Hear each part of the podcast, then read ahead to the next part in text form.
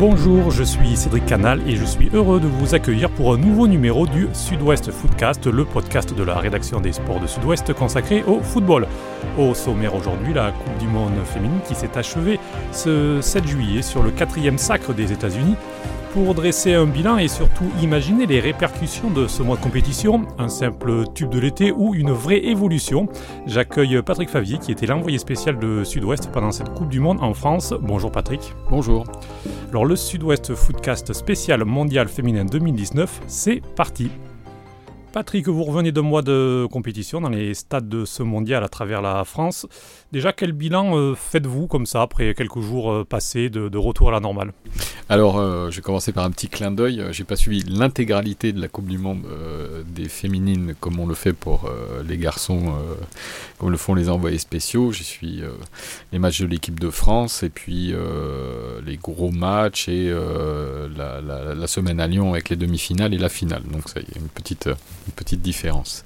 Quel bilan j'en fais? Moi j'y ai pris, euh, comme beaucoup de mes collègues d'ailleurs avec qui on a pu euh, discuter, euh, pas mal de plaisir parce que on a vu un jeu qui est, qui est très agréable, qui est du foot, qui est ni du foot féminin ni un foot particulier, c'est juste du foot qui est pratiqué dans un, dans un esprit plutôt offensif avec de belles ambiances qui sont en général celles de toutes les Coupes du Monde, qu'elles soient filles et, garçons, avec ce qui est peut-être la différence notable, comme le professionnalisme est plus récent, qu'il y a moins de pression euh, sur les joueuses, il y a des profils de joueuses qui sont vraiment moins lisses, un peu plus riches que chez les garçons, où la, mm, communication est un peu plus maîtrisée. C'est pas que les personnalités soient moins intéressantes chez les garçons, mais tout est tout est plus cadré et sans aller jusqu'à euh, l'américaine Megan Rapinoe qui est euh, une femme assez, euh, assez fantastique.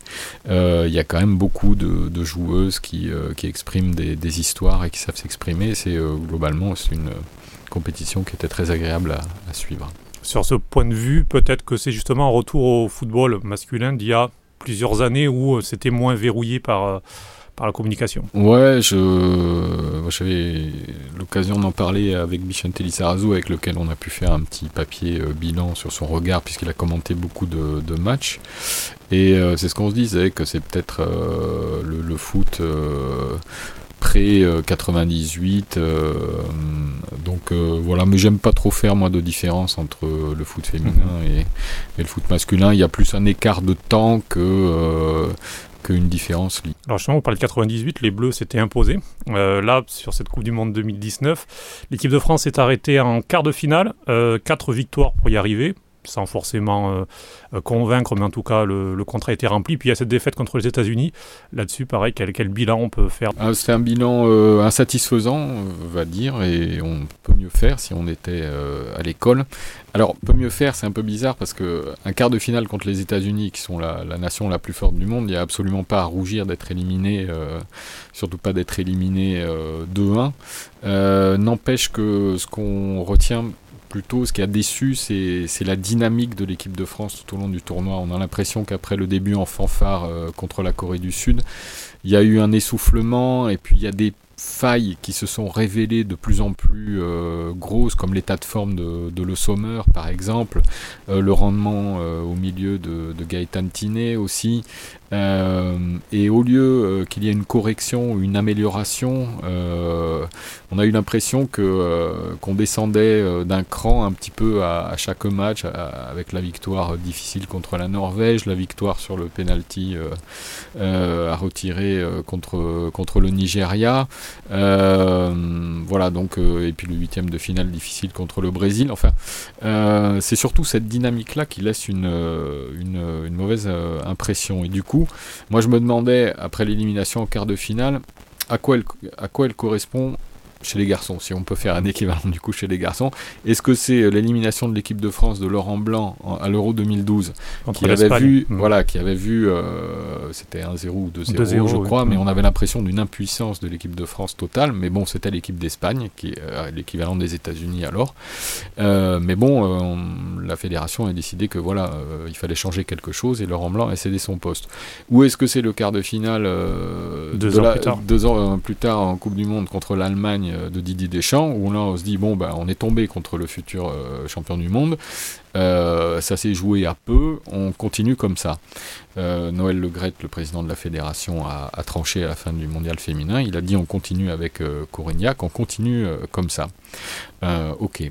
Mais le problème c'est qu'après, au-delà du bilan sportif, donc qui est pas honteux mais qui déçoit un petit peu, surtout dans la manière, il y a ce qui s'est passé après, euh, après la Coupe du Monde, euh, et notamment, alors je me souviens d'une déclaration de Wendy Renard en zone mixte après le quart de finale euh, contre les États-Unis, où sans faire de polémique, elle disait qu'elle n'était pas tout à fait d'accord avec la, le choix tactique qui avait été fait pour la fin de match, qu'elle aurait bien aimé jouer, rester devant, mais qu'on lui avait demandé de rester à, l'arrière dans une défense à 3. ensuite, il y a eu les interviews de Corinne Diacre au Parisien et puis à Téléfoot où euh, elle, a, hum, elle a posé deux problèmes. Elle en a posé un qui est légitime, qui était le degré de préparation des Lyonnaises, parce que même les joueuses euh, internationales, d'autres, euh, l'allemande qui joue à Lyon, a eu des difficultés, Van de Sanden, la néerlandaise qui joue à Lyon, a eu aussi des difficultés. Elle a posé justement le problème de la préparation physique de joueuses qui avaient une longue saison avec l'Olympique lyonnais. Mais elle a posé aussi le problème de l'utilisation de, Génie Le Sommer, euh, qui était euh, dans, tout son plan de jeu, dans tous les matchs de préparation à gauche de l'attaque de l'équipe de France, qui avait un rendement très insuffisant. Et puis elle a dit Corinne Diacre, euh, mais je lui demandais de jouer dans l'axe, elle voulait pas. Et ça c'était un petit peu un petit peu bizarre. Et d'ailleurs euh, surtout qu'elle joue dans l'axe euh, avec Lyon, donc voilà, il y avait une cohérence. Ça, ça sentait un petit peu la défausse là, ce propos sur sur Eugénie Le Sommer. Et alors, ce qui est assez frappant, c'est que Rénal Pedros et Jean-Michel Aulas, et Jean-Michel Aulas, il pèse quelque chose quand même dans le football français, ont estimé qu'elle était sortie des cadres en, en chargeant Le Sommer comme ça. Euh, donc on se demande quel va être euh, l'avenir et quelle va être l'ambiance quand l'équipe de France va reprendre, euh, sa préparation pour les matchs éliminatoires de, l'Euro 2021 qui vont débuter à l'automne prochain. Il y a outre la tendance des derniers matchs de l'équipe de France qui n'était pas bonne, il y a ce qui s'est passé après aussi, qui crée un peu de soucis pour la, dynamique de cette équipe de France. Je reviens un petit peu sur le cas de Le Sommer quand même. effectivement, son rendement était très en deçà de, ce qu'elle peut faire. elle n'a pas été sortie, elle était sortie à 8 minutes de la fin de France-États-Unis. À la finale euh, du Mondial 2018, euh, quand Didier Deschamps voit que Golo Kanté y est pas, il le sort à la mi-temps. Voilà. Alors, euh, conséquence de cette élimination, il n'y a pas de Jeux Olympiques en plus, donc ce qui va faire une longue période, sans réel objectif, en tout cas sans objectif qui met en lumière. Oui, parce que le, euh, les qualifications pour l'euro, euh, je vous fais grâce du détail, mais enfin il y a neuf groupes, les premiers de chaque groupe sont qualifiés. Ensuite, euh, au total, il y a trois meilleurs, trois, deux seconds qui sont qualifiés directement et trois autres par barrage. Enfin bon, c'est assez facile de se qualifier pour mhm. l'euro 2021. Pour la phase finale, le Jeux Olympiques en football féminin, c'est un tournoi qui est aussi important qu'une qu'une Coupe du Monde, qui est plus difficile parce qu'il y a moins de qualifiés. Mhm. Euh, donc ça aussi, ça, ça, crée un, creux euh, qui donne le temps de reconstruire, mais euh, bon voilà, on verra ce qui va se, qui va se passer, mais il y a une petite un petit creux dans la dynamique autour de l'équipe de France parce que c'est évident que jusqu'au prochain Euro, l'équipe de France sera moins sous le feu des projecteurs. Alors vous avez, après cette élimination de, l'équipe de France, vous avez suivi la, la, fin de la compétition. Il y avait donc sept quarts de finalistes européennes, trois euh, demi-finaliste européenne, mais ce sont les États-Unis qui ont été titrés. Euh, est-ce que ce titre était inévitable? Elles étaient vraiment au-dessus des autres? Alors, inévitable, euh, moi j'aime pas trop ça parce qu'il faut gagner sur le terrain. Et puis, les, bon, les Américaines, elles n'avaient pas gagné les Jeux de Rio en 2016, elles, s'étaient arrêtées en quart de finale. et puis, l'Allemagne, l'Angleterre pouvaient aussi faire des, très beaux vainqueurs. les Pays-Bas, bon, ils sont. Je, pas, moi je les voyais pas trop gagner, mais en, en tout cas, l'Allemagne et l'Angleterre faisaient, mhm. faisaient, vraiment des vainqueurs potentiels. Après, euh, je faisais allusion à l'interview avec Bichente Lizarazu qui lui disait, euh, pour moi, il y a une division d'écart entre les États-Unis et les autres, et, il disait même, euh, je, pense qu'elles en avaient encore sous le, sous le pied. donc, je vais faire plus confiance à son jugement qu'au mien, mais en tout cas, c'est sûr qu'il y avait, il y avait un écart. Ce qui est le plus frappant, et le, ce qui doit être souligné, c'est que l'échec des, Jeux Olympiques 2016 pour les États-Unis, ça a été une remise en cause extrêmement forte. Gilles Ellis, la sélectionneuse, a été très critiquée. Et ils ont refait un travail où ils ont repenser un petit peu leur, leur jeu en élargissant un peu euh, ce qu'ils ce faisaient, ce qu'ils faisaient avant, qui était plutôt axé sur des, longs ballons, un jeu physique. Euh, Gilles Ellis disait qu'elle avait beaucoup euh, soigné la, et fait progresser son équipe dans la vitesse d'exécution. Donc ce qui est frappant, c'est que c'est une équipe qui a, qui a vraiment, qui a vraiment tout le temps, tout le temps progressé, qui était sur une dynamique quand même très positive et très exigeante. On avait l'impression en fait, euh, elle gérait les matchs, elles accéléraient quand il le fallait, elles savaient gérer à la fin pour pas prendre le but euh, qui les éliminait. Voilà, on avait l'impression un contrôle de la situation à chaque fois. Voilà, c'est le paradoxe. Elles sont passées sur euh, trois scores de 2-1 en huitième, quart et, demi, en étant parfois un peu secouées. Mais quand même, on sentait, il, y avait, il subsistait cette impression qu'il y avait un contrôle, qu'il y avait un contrôle parfait. Et contre, contre les Pays-Bas, sincèrement, on avait l'impression qu'il pouvait rien leur, leur arriver. Alors la Coupe du Monde a très bien fonctionné en France, hein. les, Bleus ont été suivis par plus de 10 millions de téléspectateurs. La Coupe du Monde a aussi marché à l'étranger, il y a eu des records d'audience battus en Angleterre, en Allemagne, en Italie, des très belles audiences aussi au Brésil. Euh, est-ce que ça marque justement euh, que cette compétition euh, est peut-être un déclic au-delà de la France, carrément dans, le football féminin mondial? Alors un déclic ou un tournant, je sais pas. En tout cas, ça renforce un phénomène qui existait, euh, qui existait déjà. Hein. Il, y a, euh, il y avait déjà des, des, progressions en termes de licenciés, en termes d'intérêt, euh, en termes de, de, succès de, public à certains matchs. en Espagne, il y a eu des matchs à 60 000 personnes, à Madrid à 40 000 à, Bilbao. Enfin, il y avait un fond, mais c'est vrai que le succès de la Coupe du Monde renforce ce phénomène. D'ailleurs, même aux États-Unis, euh, où pourtant il y, a deux longueurs d'avance sur le développement du, foot. La sélectionneuse et les joueuses américaines disaient bien que c'était important de réussir cette Coupe du Monde aussi pour le développement du foot parce qu'ils en avaient toujours, euh, toujours besoin. Donc tout, c'était pas acquis. Et effectivement, là, c'est un pas de, un pas de plus. On a vu euh, les Américaines annoncer un contrat avec ESPN pour la retransmission de certains matchs. Arkema parrainé la, division 1 féminine. donc tout ça, effectivement, va renforcer euh, on a l'impression qu'il y a un phénomène d'accélérateur à chaque, à chaque fois qu'il se produit. Et donc effectivement, euh, il y a eu, c'est vrai, des, audiences très très bonnes partout. Euh, et même euh, au Brésil où le football masculin, alors qu'il y avait la Copa América en face, ça a aussi très bien marché pour les féminines qui ont, qui ont été jusqu'en huitième contre, contre l'équipe de France. Ouais, puis il y a un, petit chiffre qui est intéressant pour le, pour le Brésil, c'est que la finale de cette année entre le Pays-Bas et, les États-Unis a été deux fois plus suivie que la finale de la Coupe du Monde féminine 2007 qui pourtant opposait le Brésil au Japon. Donc on voit qu'il y a un phénomène de fond. est, on peut le relever aussi aux Pays-Bas, même si euh, les téléspectateurs néerlandais étaient concernés. Mais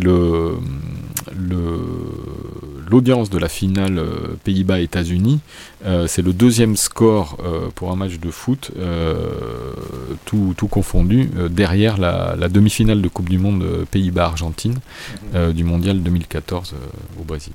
Alors la sélectionneuse américaine Gilles Ellis prévoit que l'écart va se combler avec la croissance exponentielle des licenciés partout dans le monde et la progression, et la progression des nations européennes contre lesquelles nous avons eu beaucoup de difficultés, a-t-elle dit à la fin de, cette Coupe du Monde. Euh, est-ce qu'elle est gentille avec euh, ses adversaires ou est-ce que vous pensez que c'est un constat euh, réel? Je sais pas si on peut dire que Gilles Ellis est, gentille ou, Pauline. je crois qu'elle c'est plutôt du genre à analyser froidement la, situation. c'est vrai que l'écart était pas. Euh, on a parlé hein, du contrôle qu'avaient les États-Unis sur les matchs, etc. Mais, c'est vrai qu'il n'y a pas non plus euh, un écart euh, infini. Et, elle était soucieuse de la façon dont il pourrait se résorber d'ici à, quelques années et au prochain mondial. Et puis elle a soulevé un, un point très intéressant, outre celui du fait qu'il va y avoir une augmentation de licenciés dans les pays européens, parce que voilà, ça il y a un regard différent sur le, sur le foot féminin et qui a été très exposé. Euh, elle a relevé aussi que dans les pays européens, le système de formation était tel que les jeunes joueuses de, à partir de 16 ans allaient pouvoir s'entraîner avec les pros de 25 ans. Mhm. Parce qu'effectivement, on a un foot qui est organisé, qui est organisé comme ça, avec, et c'est pas, c'est pas le mode d'organisation américain avec les universités et les lycées mhm. auparavant. Et elle disait, il faut que nous, on trouve le moyen de sortir les filles de 16 ans, des générations de 16 ans, pour, pour qu'elles puissent s'aguerrir plus vite et s'entraîner au contact de pro. Ça, c'est très intéressant. Et je pense qu'elle a un regard euh, vraiment très, très sensé. En plus, elle est à moitié anglaise, donc elle, euh, elle connaît bien le football européen. Et elle, euh, sait très bien qu'effectivement, l'écart va, se, resserrer. Alors, pour le resserrer, y a un mot, c'est professionnalisme. en France, il y a des joueuses professionnelles, mais le championnat de division 1 ne l'est pas réellement c'est l'étape indispensable à passer très très vite pour euh, capitaliser sur euh, cette Coupe du Monde et poursuivre la progression alors oui, c'est euh, évident. Alors là, il y a plusieurs, il y a plusieurs signes déjà très concrets, comme on peut le voir à, nous, à Sud-Ouest, ici, on est très proche des, clubs et, des territoires. Donc, on voit par exemple, c'était déjà rapporté dans, nos colonnes, club de Soyaux, qui est le club, euh, le club féminin historique euh, dans la région et qui est en division 1 comme euh, les Girondins de Bordeaux, va avoir 6 six contrats fédéraux de plus, c'est-à-dire 6 mhm. joueuses professionnelles de plus que, l'année passée. Donc, il y a effectivement davantage de, moyens. il faut rappeler que la professionnalisation en France, les contrats fédéraux, ça remonte seulement à 2 ou 3 ans. il n'y en avait pas énormément. La Coupe du Monde a permis de signer un contrat de naming avec euh, le groupe euh, Arkema, euh, donc il va coller son nom à la D1 comme la Ligue 1 Conforama. Ça déjà, ça a une traduction dans les mhm. clubs. Il y a des, dirigeants à Soyaux qui nous disaient que ça allait rapporter 80 000 euros par, par an. Et ça, 80 000 euros, c'est déjà une part très importante de, de, la masse salariale pour absorber cette augmentation du, du professionnalisme.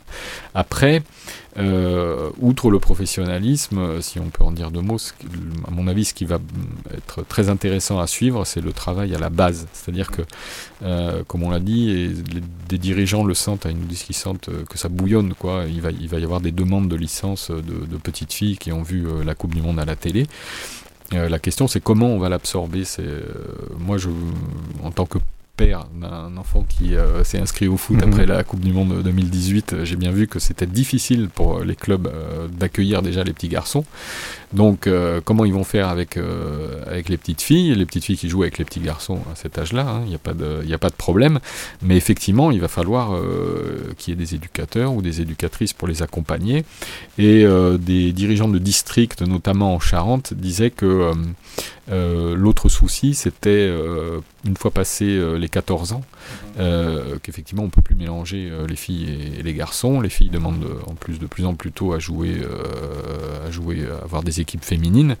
Et là, ça demande une structuration importante. Alors comment la fédération ou comment les ligues vont, vont répondre à, à cet aspect-là, c'est aussi très important, au-delà du professionnalisme, pour la structuration du football féminin. Oui, puisque ça part à la base, euh, bien sûr. Et d'ailleurs, il y avait déjà eu plus 15% de licenciés filles après la Coupe du Monde 2018. Euh, on mm. peut atteindre le chiffre de 165 000 joueuses. Et effectivement, on peut penser que la, barre des 200 000 sera atteinte euh, lors de la saison qui, qui arrive. Mhm. En tout cas, il faudra faire face à, un afflux euh, et, à l'organiser, surtout dans les différentes euh, catégories d'âge, pour que le, moment, le, mouvement ne se limite pas à un ou deux ans euh, pour des, très jeunes joueuses qui jouent en 8 ou en 9, mais, mais qu'elles puissent trouver un débouché un peu plus tard.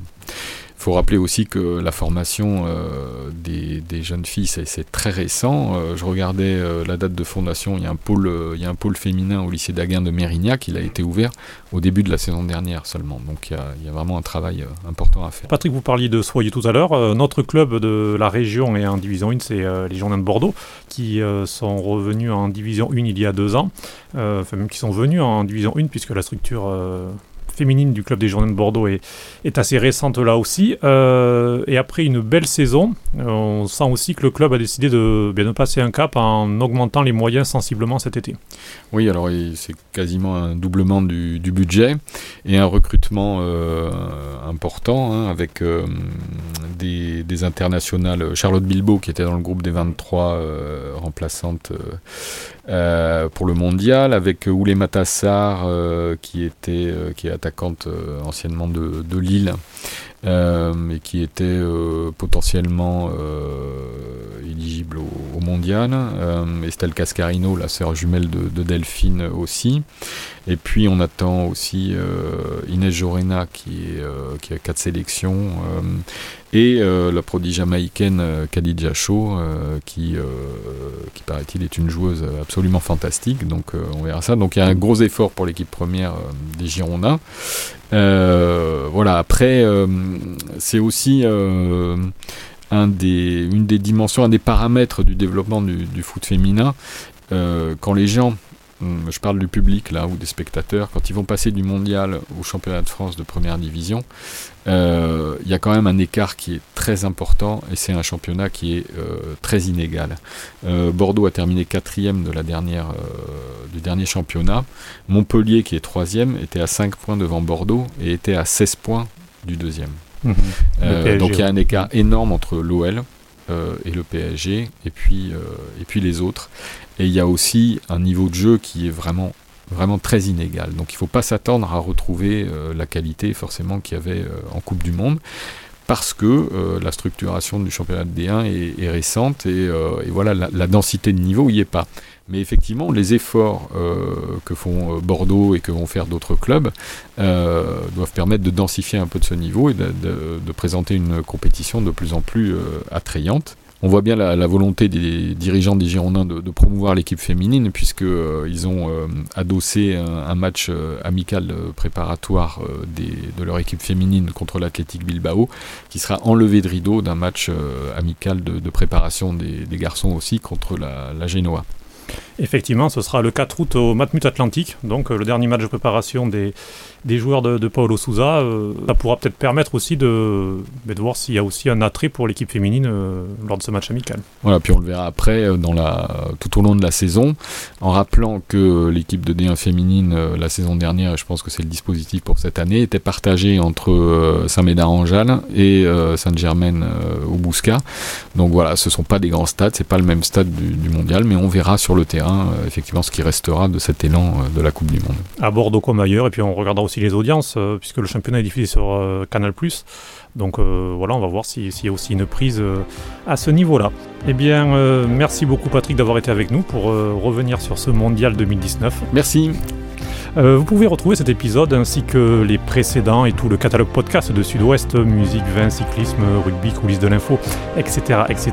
sur notre site, sur notre page Pipa, Spotify, Deezer, YouTube, mais aussi sur euh, iTunes ou encore Google Podcast. Bel été à toutes et à tous et à bientôt pour un nouveau numéro. Ciao ciao